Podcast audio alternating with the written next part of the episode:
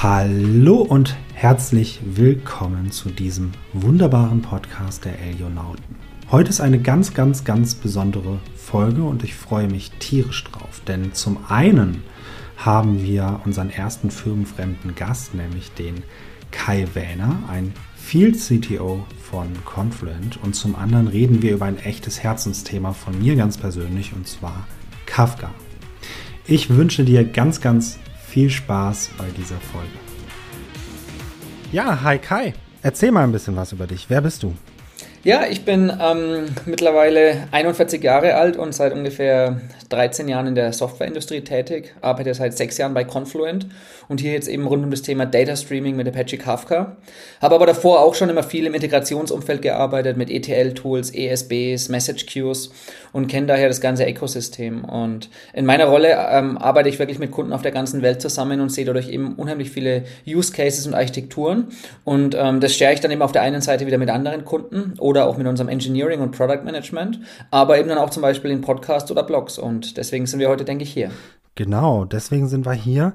Ein ganz kurzes Wort zu deiner, ich nenne es mal Jobbeschreibung, Field CTO. Das beschreibt ziemlich genau das, was du gerade gemacht, äh, was du gerade beschrieben hast, oder? Ist da noch das ist im bei? Vergleich zu einem klassischen CTO, der eben die Strategie des Produkts entwickelt, intern in der Softwarefirma, ist das jetzt hier wirklich field getrieben. Also das heißt, ich spreche eben mit vielen Kunden und eben auch ganz bewusst ähm, überall, weil eben die Challenges auf der Welt überall verschieden sind, die Anforderungen sind verschieden. Und dadurch sehe ich eben zum einen viele Szenarien und kann das eben auch intern wiedergeben, damit wir unser Produkt dementsprechend anpassen. Aber natürlich dann eben auch, ähm, wir haben es auch im Vorbesprech schon gesprochen, ist natürlich auch irgendwie eine Art Sales, ähm, weil ich eben auf technischer Ebene ähm, ganz gut erklären kann, wo eben der Mehrwert von unserer Lösung und und generell der Technologie des Data Streamings ist. Und somit ist es ein breites Spektrum. Also ich arbeite auch mit Marketing, ich arbeite auch zum Beispiel mit Analysten wie Gartner und Forrester. Also ich bin wirklich ähm, ganz breit gestreut und das ist das auch, was ich an dieser Rolle liebe. Ähm, und dadurch sehe ich natürlich auch unheimlich viele verschiedene Deployments auf der ganzen Welt. Klingt super spannend und was auch echt spannend ist, ist dieses Wort Data Streaming. Magst du dazu mal ein bisschen was erzählen, was das eigentlich so ist? Absolut, also das ist ähm, jetzt so der Kernbegriff. Ähm, früher hat man das immer Event Streaming genannt, ähm, bis das Marketing überall erkannt hat. Die Leute sagen Data Streaming dazu. Ähm, aber man hat auch noch andere Begriffe wie Streaming Analytics, Stream Processing, also gibt es ganz viele Begriffe. Der Kern oder das Kernprinzip ist einfach, ähm, dass ich mit Data Streaming, das jetzt ich als Begriff verwenden werde heute, ähm, man Daten kontinuierlich verarbeite arbeiten kann. Also im Gegensatz zu den letzten 20, 30 Jahren, ähm, wo wir immer Daten auf eine Disk geschrieben haben oder dann in eine Datenbank, heute vielleicht in einen Data Lake. Das ist sogenanntes Data at Rest, also ich speichere Daten irgendwo ab und später kann jemand auf die Daten zugreifen mit einer SQL-Query oder mit einem Web-Service oder mit einem Python-Skript oder ähnliches. Aber die Daten werden erstmal gespeichert. Das ist gut für einen Report oder für Batch Processing, aber für viele Use Cases, die man eben heute so baut oder bauen muss, ähm, ist es deutlicher Mehrwert, wenn ich die Daten kontinuierlich in Echtzeit verarbeiten kann. Und das nennt sich dann eben nicht mehr Data at Rest, sondern ich verarbeite die Data in Motion, also kontinuierlich, während die Information in Bewegung ist, kann ich sie mit anderen Daten korrelieren und eben direkt darauf Aktionen starten, wie Betrugserkennung, Notifications, Alarme oder ähnliches. Und das ist so ganz grob auf High Level beschrieben, wo der Unterschied ist zwischen Data Streaming und diesem neuen Konzept gegenüber eben den klassischen Programmierparadigmen mit einer Datenbank, mit einem Webservice und mit einer SQL-Query. Mhm. Und wie spielt Apache Kafka da rein? Ja, Apache Kafka hat sich hier tatsächlich als ähm, de facto Standard am Markt entwickelt, wird mittlerweile von über 100.000 Organisationen eingesetzt. Es wurde eben ähm, relativ früh, ähm, stand heute vor, ich glaube, 12, 13 Jahren bei LinkedIn entwickelt, weil eben es damals noch keine solche Technologie am Markt gab, die Daten sowohl in Echtzeit ähm, versenden und korrelieren konnte und das Ganze dann aber gleichzeitig auch hochskalierbar, also auch für viele, viele Millionen Datensätze pro Sekunde. Und so hat sich Apache Kafka damals erst im Silicon Valley etabliert, aber mittlerweile mittlerweile ist es tatsächlich auf der ganzen Welt über alle Industrien im Einsatz. Und ähm, da zeigt sich jetzt wirklich, wie sich hier eine neue Softwarekategorie bildet, eben rund um Data Streaming. Und die meisten der Hersteller verwenden hier jetzt eben auch Apache Kafka oder manchmal auch nur das Kafka-Protokoll. Das ist eben auch wieder das Schöne in Open Source. Viele Hersteller sagen sich, naja, wir nehmen Apache Kafka, das Open Source Projekt, und bauen ein Produkt oder ein Cloud-Service außenrum. Manche sagen aber, nee, ähm, wir können es noch besser, wir bauen was eigenes und verwenden eben nur das Kafka-Protokoll dazu. Also gibt es viele verschiedene Szenarien, aber man sieht tatsächlich am Markt eben genau wie zum Beispiel Amazon S3 der Standard für Object Store ist. Und das, obwohl es proprietär ist, hat sich von Amazon das wirklich weltweit durchgesetzt bei Herstellern. Und genauso ist es jetzt hier im Data Streaming Umfeld mit dem Open Source Projekt Apache Kafka. Und äh, wie viele bessere Lösungen als Kafka hast du schon äh, gesehen? Bessere natürlich noch gar keine. man, muss, man muss vielleicht hier noch ähm, ergänzen, auch es gibt natürlich immer ähm, spezifische Probleme, ähm, für die es ähm, spezifische Produkte gibt. Ne? Ähm, wenn wir jetzt da zum Beispiel über, wir sprechen oft über Realtime jetzt, über Daten kontinuierlich verarbeiten. Und da muss man sich zum Beispiel von Beginn an bewusst sein, Realtime im Sinne von Kafka und auch ähnlichen IT-Lösungen heißt immer End-to-End äh, 10 Millisekunden oder langsamer. Das reicht aus für die meisten Use Cases, aber es gibt ähm, Szenarien, wo ich noch schneller Daten verarbeiten muss. Zum Beispiel ähm, für die nächste Trading-Plattform auf der Nasdaq. Ähm, da brauche ich Mikrosekunden. Oder wenn ich im ähm, IoT-Umfeld in der Fabrik bin, ähm, dann brauche ich für Robotics und ähnliches sogar ähm, deterministische Systeme mit Hard Real-Time. Und das ist dann eben, wo es wirklich nicht besser ist, sondern einfach andere Lösungen für andere Probleme gibt. Aber im Data Streaming-Umfeld jetzt, wo wir drüber sprechen, kann man wirklich sagen, dass sich einfach Kafka etabliert hat. Und da gibt es eben dann sowohl Open Open Source, wenn man es selber betreuen will, oder eben dann viele verschiedene Lösungen, die auf Kafka oder dem Protokoll aufbauen, mit gewissen Vor- und Nachteilen daneben. Hm. Mal ganz kurz eingehakt, du hast jetzt gerade gesagt, ähm, im IoT-Umfeld, da braucht man bestenfalls wirklich Echtzeit. Ähm, ich glaube, da gibt es mehrere Kontexte, in denen man auch dort Kafka verwenden kann oder Echtzeit äh, sag jetzt mal, äh, Controller brauche, oder? Wenn es wirklich safety critical ist, also wenn ich zum Beispiel das äh, Flight Control im Flugzeug mache oder wenn ich eben die Robotersteuerung mache, ähm, das sind Thematiken, die werden eben mit C oder Rust implementiert, weil ich hier wirklich ein deterministisches System benötige. Mit Kafka oder auch allen ähnlichen Technologien wie jetzt Pulsar, Flink, Spark oder ähnliches, selbst im schnellsten Fall habe ich hier ähm, ähm, Spikes. Also ich habe hier manchmal Situationen, wo eben eine Nachricht auch ähm, mal 100 Millisekunden oder 200 Millisekunden dauern kann. Und das nehmen Thematiken Thematiken, die kann ich mit einer klassischen IT-Lösung wie Kafka oder anderen nicht abdecken. Nichtsdestotrotz, und das sieht man jetzt auch zum Beispiel in meinem Blog über die ganzen Case Studies vom Automotive- oder Manufacturing-Umfeld, ähm, all diese Industrien verwenden Kafka in vielen verschiedenen Szenarien, auch für IoT-Use-Cases, aber eben nicht für den Safety-Critical-Teil, sondern eben um Daten zum Beispiel auch von einem Roboter über Sensordaten zu konsumieren und dann mit einem SAP-System zum Beispiel korrelieren. Also dafür ja, nur für diese quasi wirklich Safety-Critical-Themen, da ist es eben nicht geeignet. Magst du mal erklären, wie Kafka so grob funktioniert? Ich meine, da gibt es ja Begriffe wie Topic, Offset, Logs, Append Only. Ist das, ist das eine einfache Queue? Ist das ein einfacher Message Broker? Was kannst du da so erzählen? Mhm, absolut. Also das ist vielleicht auch ganz wichtig zur Erläuterung nochmal. Ähm, es gibt immer diesen, diesen Apple-to-Orange-Comparison. Also viele, viele Leute vergleichen Kafka mit einer Message Queue oder einem Message Broker. Also da gibt es ja Technologien wie RabbitMQ Open Source oder IBM oder TIPCO, was viel eingesetzt wird. Und da muss man einfach verstehen, dass Kafka, äh, deswegen nennt sich es eben auch eine Streaming-Plattform, deutlich mehr ist. Der Kern von Kafka ist auch letztendlich Messaging, also PubSub, Publish Subscribe dass ich Daten von A nach B senden kann. Und wie wir jetzt schon diskutiert haben, in Echtzeit und hochskalierbar, also auch Millionen von Nachrichten pro Sekunde. Kafka ist aber deutlich mehr als nur die Messaging-Komponente. Und das ist wirklich, wo viele ähm, es nicht mehr wissen, was Kafka alles kann und es dann auch nicht verwenden oder nur indirekt verwenden. Als zweite wichtige Komponente hat Kafka eben auch den Storage. Das heißt, diese Events, die in Kafka gespeichert werden, die werden eben in so einem, in einem sogenannten Commit-Log, also in einem Append-Only-Log ähm, angehängt, wenn sie produziert werden. Und dann werden die dort auch gespeichert und persistiert. Und ähm, das ist ein Riesenunterschied zu traditionellen Messaging-Systemen, weil ich hier out of the box ähm, auch Charakteristiken bekomme, ähm, wie zum Beispiel Back-Pressure-Handling. Also es ist kein push-basiertes System wie eine Message-Queue, sondern der Consumer konsumiert die Daten von dem Broker. Dadurch sind die Systeme viel besser entkoppelt voneinander und dadurch es eben auch viel besser.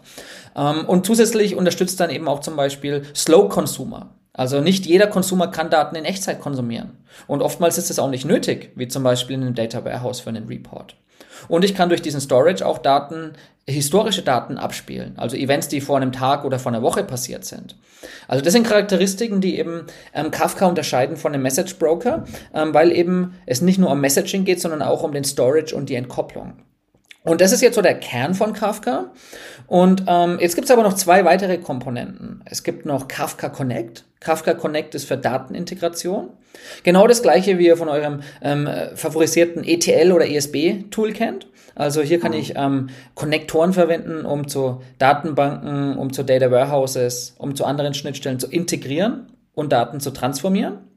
Und es gibt eben noch, last but not least, Stream Processing oder Streaming Analytics.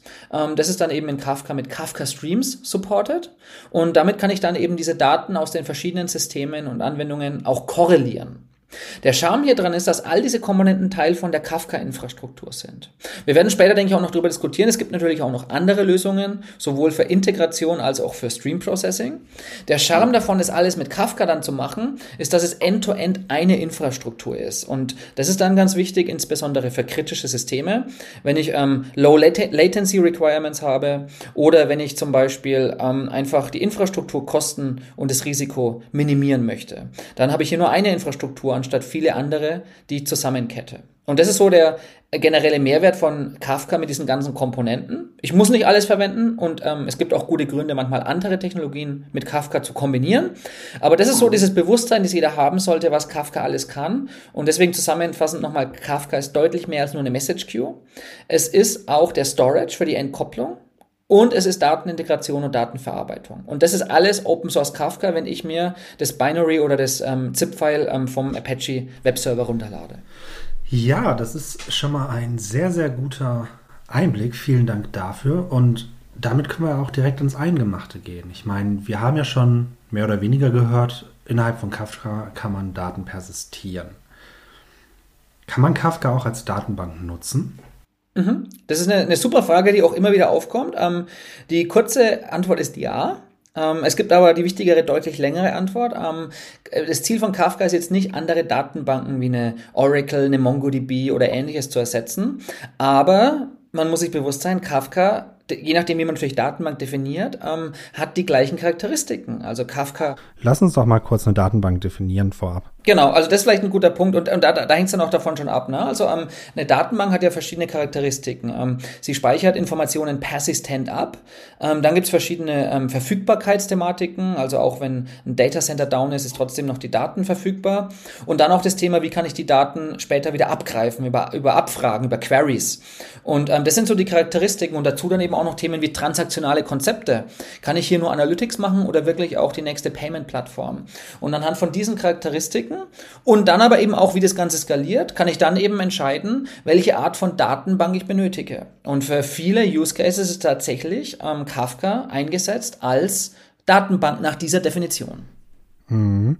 Jetzt finde ich das ein bisschen spannend. Du hast jetzt gerade gesagt, äh, Transaktionen können in einer Datenbank abgebildet werden. Ne? Das heißt irgendwie äh, Mutations von Daten. Jetzt hast du gesagt, Kafka ist ein Append-Only-Prinzip. Ne? Das heißt, da kommen irgendwie Nachrichtenlogs rein, die sind immer fortlaufend und man verändert alte Nachrichten nicht wirklich. Wie kommt das mit diesem Transaction-Konzept der Datenbanken zusammen? Wie kann Kafka das realisieren?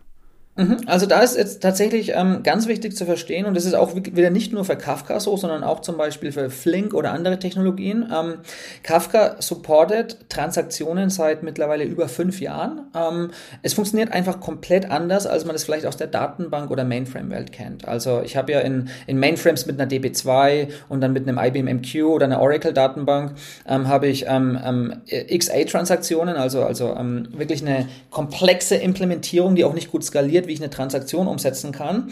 Ähm, das ist ein Widerspruch zu Kafka, weil in Kafka kann ich ja eben auch Millionen von Nachrichten pro Sekunde verarbeiten. Und jetzt ist die Frage, wie das Ganze funktioniert. Und unten drunter ist eben Kafka ein verteiltes System.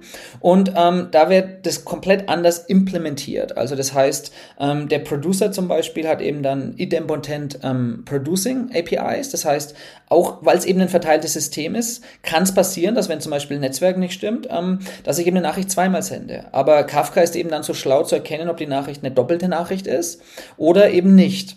Und ähm, genau, genau das gleiche für die Replikation und für die, für, fürs ähm, Konsumieren der Nachrichten. Und das Wichtige, und deswegen starte ich gerne solche Diskussionen auch immer aus der Business-Sicht, ist, dass ich eben das Problem ähm, des Businesses lösen möchte. Und wenn wir jetzt wieder das Beispiel der Payment-Plattform nehmen, naja, die Kernbankensysteme der Vergangenheit, die laufen alle auf einem Mainframe. Und da habe ich eben dann XA-Transaktionen zwischen der DB2 und dem IBM MQ-System. Das ist aber dafür eben nicht so gut skaliert. Auf der anderen Seite mit Kafka ähm, setze ich das mit den gleichen APIs um. Also auch in Kafka habe ich APIs wie zum Beispiel Commit und Rollback.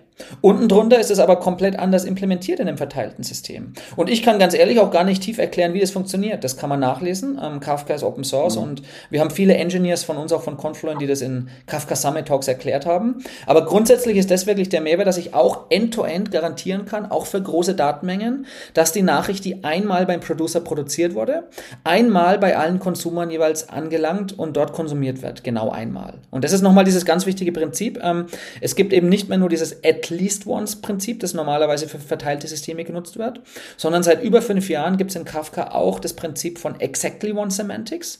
Und ähm, das kann ich dann wirklich für die ganzen Pipelines auch verwenden. Nicht nur von A nach B, sondern insbesondere auch, wenn ich dann eben Anwendungen baue mit Kafka Streams, mit KSQL oder ähnlichem, ähm, damit ich dann eben auch hier transaktionale Anwendungen mit Kafka bauen kann. Okay. Du hattest vorhin noch ein relativ spannendes ähm, Konzept gesagt, von wegen Kafka erkennt, wenn eine Nachricht zweimal gesendet wurde. Ähm, wie denn? Also kannst du dazu vielleicht ein, zwei Sachen sagen, wie das? Also das ist eben tatsächlich einfach Teil ähm, der Implementierung. Also wie gesagt, beim Producer ist es eben dieser idempotent Producer. Aus Nutzer- oder Entwicklersicht ähm, ist es nur eine Konfiguration. Also ich schalte tatsächlich in der, in der Config-File einfach ähm, exactly one semantics an mit einem, mit einem Yes-No-Button quasi oder Config. Und unten drunter ähm, die, die, AP, die API oder das Framework ähm, setzt dann eben das Nachrichtensenden anders um. Das ist ja ganz generell, egal ob ich jetzt exactly once ähm, äh, Semantiken verwende oder nicht. In Kafka ist es ganz wichtig zu verstehen, dass ich sowohl auf Client als auch auf Serverseite fast jede äh, Thematik konfigurieren kann. Und da gibt es viele, viele verschiedene Setups. Das extremste Beispiel auf der einen Seite ist ähm, Fire and Forget. Da geht es einfach darum, nur ich möchte Nachrichten schicken, ohne jegliche Garantie, ob es ankommt. Ist in vielen ähm, Szenarien gut genug, ähm, dafür aber viel performanter. Und das andere Extrem ist eben Exactly One Semantics. Aber es gibt noch viel mehr Fragen zum Beispiel, wie ähm, bevor ich das Ganze beim Consumer dann bekomme, so muss das Ganze auf der Serverseite auch repliziert werden über verschiedene Knoten, sodass es wirklich auch persistent ist, selbst im Ausfall von Knoten.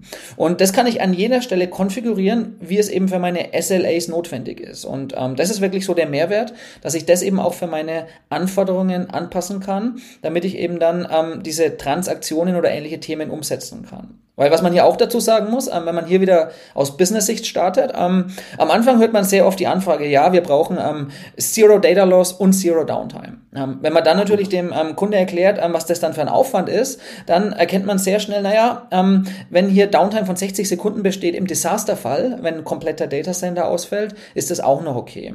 Und deswegen muss man hier mal ganz vorsichtig sein. Also es gibt diese transaktionalen Kapazitäten, man muss sie eben richtig einsetzen und richtig konfigurieren. Mhm.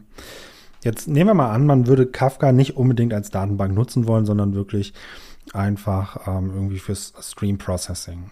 Und jetzt werden die Daten ja trotzdem persistiert. Das heißt, ich habe ja irgendwo in meinem Unternehmen an mehreren Stellen diese Daten persistiert. Ähm, bietet Kafka irgendwie Möglichkeiten, ich sage jetzt mal, alte Daten wegzuschmeißen oder hat, gibt es da irgendwelche Policies, die dafür sorgen, dass wir nicht unendlich viel Storage volllaufen lassen? Mhm. Das ist ja ähm, genau auch einer der, der Prinzipien von Kafka, ähm, wo sich es auch von vielen anderen Systemen unterscheidet. Also wir haben es ja gesagt, es ist ein Append-Only-Log, also die neuen Informationen werden immer an das Log angehängt. Und ähm, aus diesem Grund gibt es jetzt auch eben die sogenannte ähm, Retention Time und die kann ich eben wirklich pro Business-Objekt, also in Kafka ist das ein Kafka-Topic, genauso wie bei einer Message-Queue eben eine Queue. Und pro Kafka-Topic kann ich eben eine Retention Time definieren. Das kann ich entweder anhand der Zeit machen, also ich kann sagen, halte mir Daten nur die die letzten sieben Tage oder 30 Tage. Oder ich kann das Ganze auch anhand der Größe machen. Zum Beispiel ähm, halte ich mir immer das letzte Gigabyte oder Terabyte oder ähnliches pro Kafka-Topic. Und basierend auf dem kann ich eben Kafka so konfigurieren, dass es immer nur die letzten Datenströme in dem Kafka-Topic hält. Und das Spannende ist eben, dass das hier wirklich wieder pro Use Case unterschiedlich ist.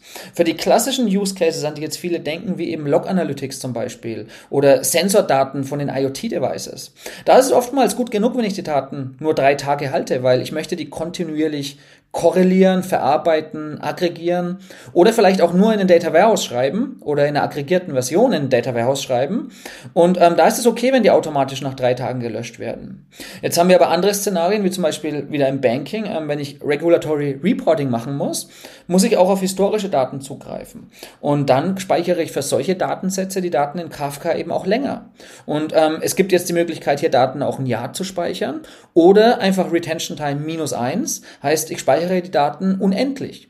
Das macht man natürlich nicht für Terabytes von Logdaten, aber zum Beispiel für transaktionale Informationen, wie zum Beispiel Kundentransaktionen, kann man das durchaus machen, weil das eben eher äh, kleinere Datenmengen sind. Und das hat dann den Mehrwert, dass die Daten eben immer wieder von verschiedenen Systemen von Kafka abgegriffen werden können.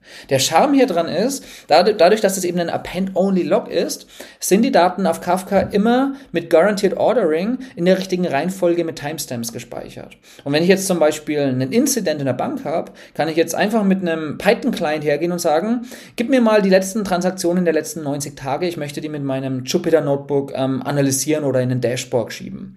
Diese Consumption läuft komplett unabhängig von dem Mission Critical Workload, der vielleicht in Java unabhängig davon die Daten konsumiert. Also das ist wirklich eine dieser Stärken dieser Entkopplung mit diesem Log. Ich kann völlig entkoppelte Anwendungen bauen. Also die Grundidee von diesen Themen wie Microservices, dass eben die ähm, Anwendungen nicht eng gekoppelt sind wie über eine klassische HTTP-Integration. Ähm, das ist der Riesenmehrwert, warum ich für solche Szenarien dann Kafka einsetze ja, ja. das ist äh, wirklich ein großer Charme. Ne? Also gerade diese ganze, ähm, dieses ganze asynchrone ähm, Kommunizieren zwischen Anwendungen, wie es eben bei Microservices oft der Fall ist, und entsprechend äh, sich gegenseitig vor Fehlerausfällen zu schützen, ist eben auch ein sehr, sehr interessanter Use Case von Kafka. Aber was mich noch ein bisschen mehr interessiert ist, ähm, du hast jetzt gerade gesagt, man kann die Logs oder die Nachrichten der letzten 90 Tage abgreifen. Wenn man sich so ein bisschen mit Kafka beschäftigt, dann liest man sehr schnell was über Offsets und ähm, Offset Earliest, Offset äh, Latest. Kann man auch äh, bestimmte Timestamps abfragen bei Kafka? Also kann man ganz klassisch wie gegen eine SQL-Datenbank oder eine Zeitreihendatenbank, äh, sagen, gib mir eine Nachricht zu einem bestimmten Zeitstempel, beziehungsweise gib mir die Nachrichten ab einem bestimmten Zeitstempel anstelle des Offsets? Mhm. Ähm, genau, also das ist jetzt nochmal ähm, die ganz spannende Frage, was kann man jetzt einfach mit Kafka machen und ähm, warum kann es jetzt eben nicht die nächsten äh, Datenbanken ersetzen oder warum ist das nicht das Ziel? Also diese Daten werden eben in diesem Block gespeichert mit eben diesen Offsets. Also Offset heißt quasi, die erste Nachricht ist eine 0, die zweite ist eine 1, die dritte ist eine 2 und so weiter. Und dann kann ich eben von dem Client die Daten wieder konsumieren konsumieren. Ich kann diese Daten auch ähm, via den Timestamps abgreifen, also das geht. Und genau dieses Beispiel wieder mit dem Incident. Ich kann Daten innerhalb von einer bestimmten Timeframe ähm, abgreifen in diesem Guaranteed Ordering. Ähm, was ich aber nicht machen kann, und das ist jetzt der Riesenunterschied, warum Kafka nicht alle Datenbankprobleme löst, ich kann keine ähm, komplexen Anfragen an dieses Log stellen. Ich kann wirklich nur Daten anhand diesen Offsets oder Timesets abspielen und dann eben in meiner Client-Anwendung wieder analysieren. Ich kann jetzt aber nicht wie in einer Oracle-Datenbank oder MongoDB ähm, eine komplexe SQL-Query schreiben und gegen das Kafka-Log schicken. Also das geht nicht. Ähm, ich kann Teile davon in einer Kafka-Client-Anwendung schreiben. Das werden wir gleich, denke ich, auch noch besprechen. Aber grundsätzlich erstmal wirklich der Riesenunterschied ist eben, warum Kafka nicht der Ersatz für eine Datenbank ist. Die Grundregel Nummer eins eins ist eben einfach, ich kann keine kompletten, äh, keine komplexen Analysen fahren gegen das Kafka-Log. Dafür ist es nie gebaut und war nie gedacht. Und das ist der Unterschied, warum dann eben oftmals eben auch die meisten Kunden Kafka zusammen mit anderen Daten, mit Datenbanken verwenden und hier mit Kafka Connect eben dann die Pipelines aufbauen, so dass manche Anwendungen die Daten direkt in Kafka in Echtzeit verwenden, andere aber natürlich die Daten einfach in ihr Datenbank oder Data Lake schieben, um dort eben zum Beispiel komplex Analysen zu fahren. Mhm. Jetzt hast du gerade schon gesagt, über Clients reden wir gleich ein bisschen. Lass uns das doch gerne jetzt machen. Aber wie sieht denn so ein klassischer Kafka-Client aus? Mhm. Das ist jetzt auch wieder das ganz Spannende an Kafka. Ähm, in, das muss man auch vielleicht vorher noch erläutern. In Kafka, die Serverseite ist dumm. Also hier geht es jetzt wirklich um dieses Prinzip auch, was der Martin Fowler mal schön äh, diskutiert hat mit diesen Smart Endpoints und Dump Pipes. Also Kafka skaliert so gut, weil es eben ähm, die Logik in den Client schiebt. Das ist auch ein Riesenunterschied zum Message Broker. Ich kann auf Serverseite nicht filtern oder Daten verarbeiten. Also das passiert alles in dem Client. Und der Client kann jetzt alles sein. Das ist jetzt der Riesenscharme daran. Jede Domäne, wenn ich jetzt Microservices baue oder ein Domain, Domain-Driven Design, ähm, jede Domäne oder jede Anwendung und kann ihre eigenen Technologien einsetzen. Und wenn du jetzt fragst, wie schaut so ein Client aus, ähm, spielt keine Rolle. Es muss eben irgendwie die Daten von Kafka vom Log abgreifen können. Und ähm, da gibt's jetzt in einfachster Variante ähm, APIs in allen verschiedenen Programmiersprachen. Also äh, wir von Confluent haben zum Beispiel neben Java, welches eben bei Kafka dabei ist, auch Clients für Python oder C++ oder .NET. Oder wir haben zum Beispiel auch REST HTTP APIs, sodass man direkt mit HTTP auf das Kafka-Log zugreifen kann für Produzieren oder Konsumieren von Nachrichten. Aber ähm, genauso spannend, ähm, viele ähm, Projekte sagen dann, naja, ich will eigentlich nicht Low-Level-Coding machen, ich will eben mein Favorite Analytics-Tool nehmen oder eine andere Mittelware für Integration. Naja, und dann nehme ich eben dort den Kafka-Connector dafür. Und ähm, das ist der Riesenscharme daran. Ähm, dadurch, dass sich eben wirklich im Data Streaming-Umfeld Kafka als de facto Standard am Markt etabliert hat, gibt es heute kaum eine andere Plattform, die nicht ein Kafka-Interface hat. Und wenn es tatsächlich eine gibt, die noch keines hat, dann kann sie immer noch über HTTP integrieren. Und deswegen, wie schaut der Client aus? Völlig beliebig. Und das ist der Riesenscharme. Man wird mit Kafka eben nicht aufgezwungen, dass man eine beliebige, dass man eine bestimmte Technologie auf Client-Seite anwenden muss. Weil wir wissen alle, der Data Scientist, der verwendet Python. Der verwendet eben kein Java aus diversen Gründen. Ähm, auf der anderen Seite eben, wenn ich jetzt irgendwie eine Instant Payment App baue, dann baue ich die wahrscheinlich nicht mit Python, sondern eben mit Java oder Go. Und so hat jede Business Unit die eigenen Optionen und trotzdem läuft das Ganze über die gleiche Plattform. Es ist also alles entkoppelt voneinander. Also ich möchte das wirklich nochmal herausgreifen. Ähm, wir sprechen alle über Realtime und Skalierbarkeit. Ähm, in den meisten Kundenprojekten, die ich sehe, ähm, äh, Big Data Probleme haben die meisten noch nicht. Ne? Also gerade in Deutschland. Ähm, hier geht's wirklich, der richtige Mehrwert ist auch diese Entkopplung der Systeme und die Flexibilität vom Andocken von verschiedenen Technologien und eben nicht nur Cutting Edge in der Cloud, sondern dann zum Beispiel auch Legacy mit dem Mainframe und ähnliches. Wir waren jetzt gerade bei Kafka eine ganze Weile. Jetzt gibt es aber auch sowas wie Kafka Streams. Ist das das gleiche oder wo ist der Unterschied? Das ist jetzt eben ganz, ganz spannender Punkt. Also, wie gesagt, in Kafka muss man sich sowohl die Serverseite als auch die Client-Seite anschauen. Die Serverseite ist das Cluster, das ich entweder selber betreibe im Datacenter oder eben als Cloud-Service konsumiere. Und als Clients gibt es dann eben die Anwendungen. Jetzt habe ich vorhin schon gesagt, es gibt viele Programmiersprachen. Ähm, da kann ich dann produzieren und konsumieren. Ähm, Richtig spannend wird es aber eigentlich erst, wenn ich die Daten nicht nur produziere und dann ähm, reinschreibe oder konsumiere und dann in eine Datenbank schicke. Nichts anderes ist ja auch, was Kafka Connect macht mit einem Wrapper außenrum, sondern wenn ich diese Daten, die Informationen, die reinfließen, dann auch in Echtzeit verwende und korreliere. Oftmals auch aus verschiedenen Datenquellen. Das ist dann eben dieses sogenannte Stream Processing. Ich sage oftmals immer bei Kunden auch, das ist die Secret Source, weil das ist das, wo ich dann den wirklichen Mehrwert generieren kann, wenn ich die Daten auch in Echtzeit korreliere und anwende. Und da kann ich jetzt entweder wieder ähm, mit einem ganz normalen Client die Daten konsumieren und diese ganze Business-Logik selber schreiben für das Verarbeiten der Daten. Oder ich verwende eben ein Stream Processing Framework dafür. Und das Stream Processing Framework, wie zum Beispiel eben Kafka Streams, welches als Java Library bei Kafka mit dabei ist, hier kann ich dann eben Daten wirklich nicht nur ähm, konsumieren, sondern diese Daten dann verarbeiten, also zum Beispiel filtern oder auch aggregieren und dann die, das Endresultat dieser Verarbeitung wieder zurück in ein anderes Kafka-Topic schreiben. Also im Prinzip ist Kafka Streams ein Wrapper rund um den Java Producer und Consumer und ich habe da eben dann viele, viele äh, Möglichkeiten out of the box, die ich mir sonst selber bauen möchte. Und ähm, das ist eben die Grundidee, dass ich das nicht selber machen muss. Deswegen gibt es eben Stream Processing Frameworks und eins davon ist eben Kafka Streams, welches eben Kafka nativ ist. Hm. Geht so ein bisschen in die Richtung Stateful und Stateless, ne? Also ähm, ich nehme an, dass äh, Kafka Streams, wenn du sagst, Daten aggregieren, den State hält des äh, Nachrichtenstreams. Kann man das so sehen? Genau, also es gibt immer im Stream Processing zwei Arten. Die einfache ist stateless. Hier geht es wirklich darum, dass ich jedes eingehende Event ähm, einzeln ähm, verarbeite da kann auch ganz komplexe Businesslogik reinfließen, nicht nur ein Filtern oder Transformieren. Ich kann hier auch ein analytisches Modell anwenden, das ich woanders trainiert habe und dann embedde. Ähm, aber hier geht es um einzelne Events. Ich, ich erkläre es immer am besten anhand von einem Beispiel, dann versteht man es besser. Wenn ich Sensordaten abgreife und dann nach Kafka schiebe, mit einem Stateless Event mache ich zum Beispiel Condition Monitoring. Also ich schaue mir jedes einzelne Event an und zum Beispiel die Temperatur. Und nur zum Beispiel, wenn die Temperatur über 100 Grad ist, dann filtere ich das Event und verarbeite es weiter, zum Beispiel im nächsten ähm, Anwendungen einen Alarm schicken.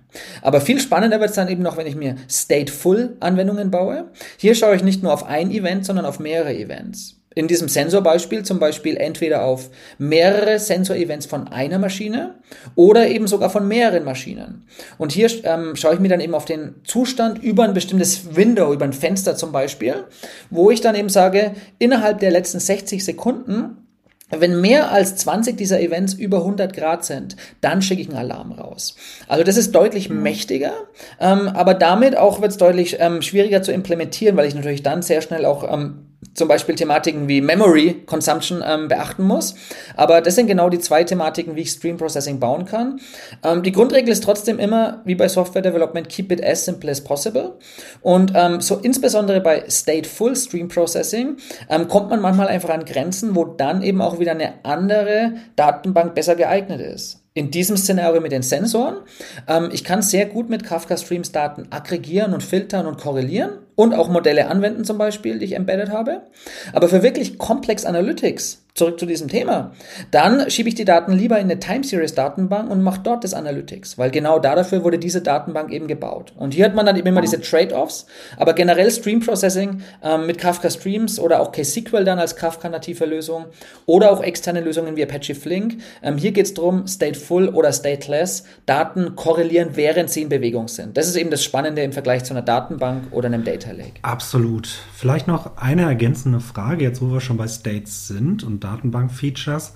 Wie läuft das denn bei Joins ab? Das ist doch unfassbar komplex eigentlich in, aus Sicht eines verteilten Systems. Wie schafft es Kafka dort, ich sag mal, die States zu kombinieren. Genau, also im Prinzip haben all diese Stream Processing Framework ähm, 80% die gleichen Features, egal jetzt Kafka Streams, KSQL, Flink, ähm, Spark Streaming. Die Grundidee ist einfach, sobald ich ähm, Zustand ähm, erreichen möchte, und das ist dann eben über diese Joins zum Beispiel, weil dann aggregiere ich ja verschiedene Datenströme. Und ähm, das ah. heißt, ich baue mir dann quasi in der Anwendung Zustand auf. Das ist jetzt nochmal ganz, ganz wichtig zu verstehen. Das ist nicht im Kafka Server, im Broker. Das ist in der Anwendung, wo der Zustand aufgebaut wird. Und ähm, in Kafka Streams oder auch in KSQL ist es dann so, dass hier entweder nur im Memory, im Speicher, der Zustand aufgebaut wird. Und dann natürlich, wenn, die, wenn der Container down ist, dann ist die Daten verloren. Oder ich kann die Daten auch wieder in der Client-Anwendung persistieren. Out of the box wird hier RocksDB verwendet, welches ein etablierter Key-Value-Store ist, der eben auch für diese Anforderungen sehr gut taugt.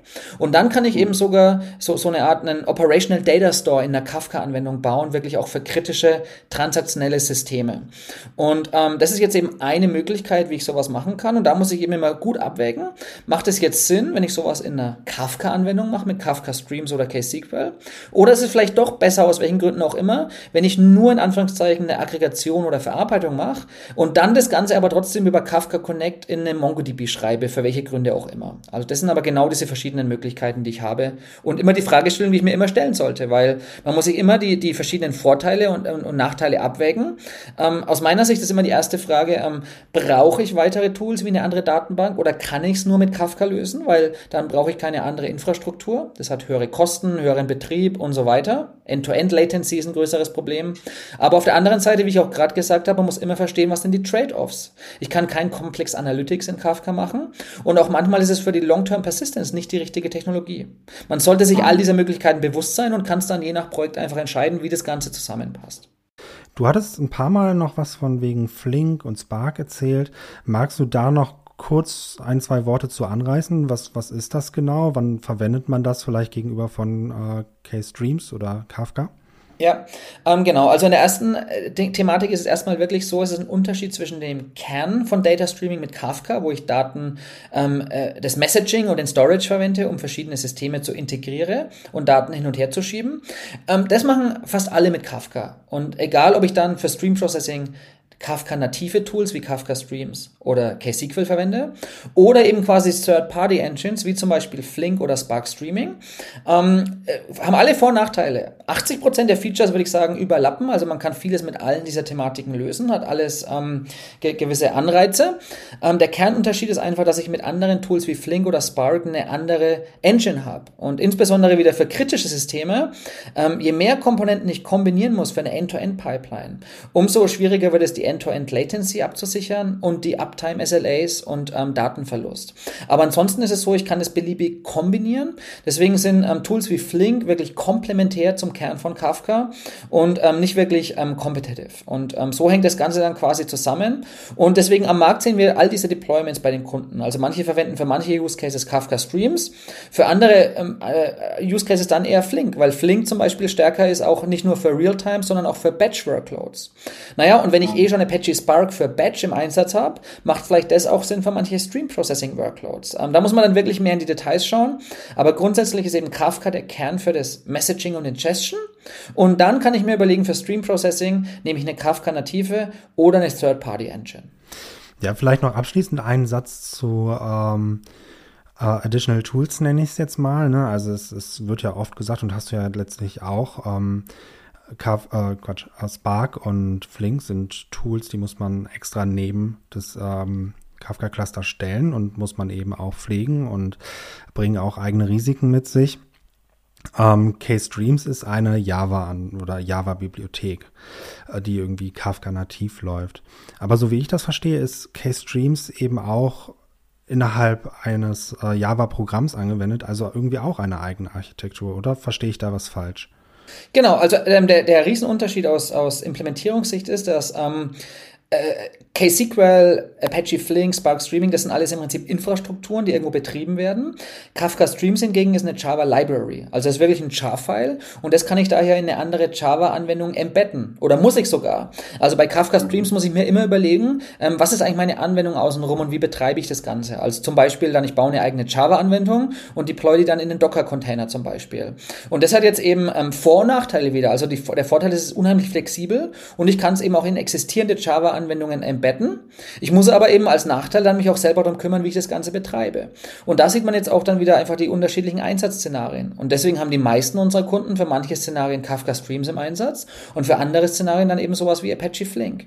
Ähm, hier vielleicht auch nochmal generell der Kernunterschied. Wir haben jetzt heute ganz wenig drüber gesprochen, aber man, man sieht ja ganz klar den, den, den, den Trend in die Cloud. Ähm, und hier ist eben der Vorteil, dass ich eben für solche Technologien dann eben einen Fully Managed Service verwenden kann. Den gibt es sowohl für ähm, Kafka, jetzt mit Confluent Cloud zum Beispiel. Den gibt es auch für Flink mit manchen Offerings. Ähm, den gibt es aber jetzt nicht für Kafka Streams, weil Kafka Streams eben nur eine Library ist. Da, da geht es einfach technisch mhm. nicht. Und das sind eben dann so die Unterschiede, je nachdem, ähm, was ich machen möchte und wo ich das ähm, auch deployen muss oder möchte.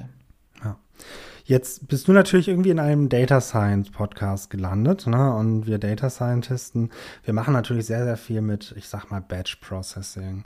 Ähm, hast du so ein paar typische Kafka-Anwendungsfälle vielleicht noch für Data Science, die man sich mal angucken kann?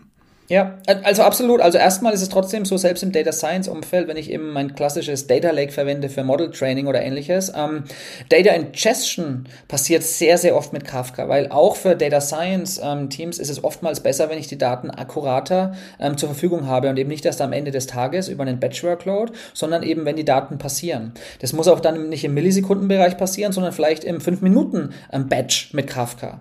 Man darf ja auch nicht vergessen, selbst mit Kafka, die Producer und Consumer arbeiten oftmals im Batch. Da wird nicht jedes Event einzeln verarbeitet, weil das für Gigabytes von Daten oftmals nicht sinnvoll ist.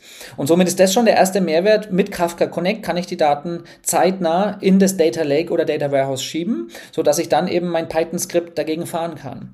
Ähm, hin, da hinzu kommt aber noch, und das ist vielleicht jetzt spannender hier, ähm, wir sehen einen unheimlich großen sogenannten Impedance Mismatch zwischen dem Model Training, der eben in der Regel heute noch mit Batch-Workloads passiert und dann aber dem Model Deployment, weil Model Deployment hat oft Anforderungen eben wie Low Latency, 24 x 7 Betrieb, ähm, Zero Data Loss, insbesondere für Themen wie zum Beispiel Fraud Detection oder eine Recommendation Engine. Und deswegen sehen wir sehr, sehr viele Kunden, die natürlich die Daten im Data Lake für ihre Modelle trainieren im Batch-Workload, vielleicht jeden Tag, jede Woche, aber dann diese Modelle auch irgendwo deployen müssen. Und äh, für solche Szenarien ist es fast immer wenn wir wieder zurück zum Business gehen, die Frage, ist es besser, die Daten jetzt zu verarbeiten oder später? In diesem Fall ist es besser, Real-Time Predictions sofort zu machen oder erst später im Data Lake. Und da ich jetzt die ganze Zeit schon über Banking gesprochen habe, ähm, wenn man sich vorstellt, man baut eine Fraud Detection Anwendung, naja, ich kann das auch im Data Lake laufen lassen mit meinen Modellen. Ähm, wenn ich aber erst nach einer Stunde erkenne, dass ein Fraud passiert ist, dann kriege ich zwar immer noch einen Alarm, aber der Fraud ist schon passiert. Und deswegen ist eins der Kernszenarien, das wir immer mehr sehen, ist, dass Data Scientists ihre Modelle auch in Kafka-Anwendungen oder im Kafka-Ökosystem betreiben. Und hinzu kommt dann auch noch das gleiche für das ganze Ökosystem Monitoring. Ich möchte ja auch die Infrastruktur monitoren und meine Modelle monitoren. A-B-Testing zum Beispiel.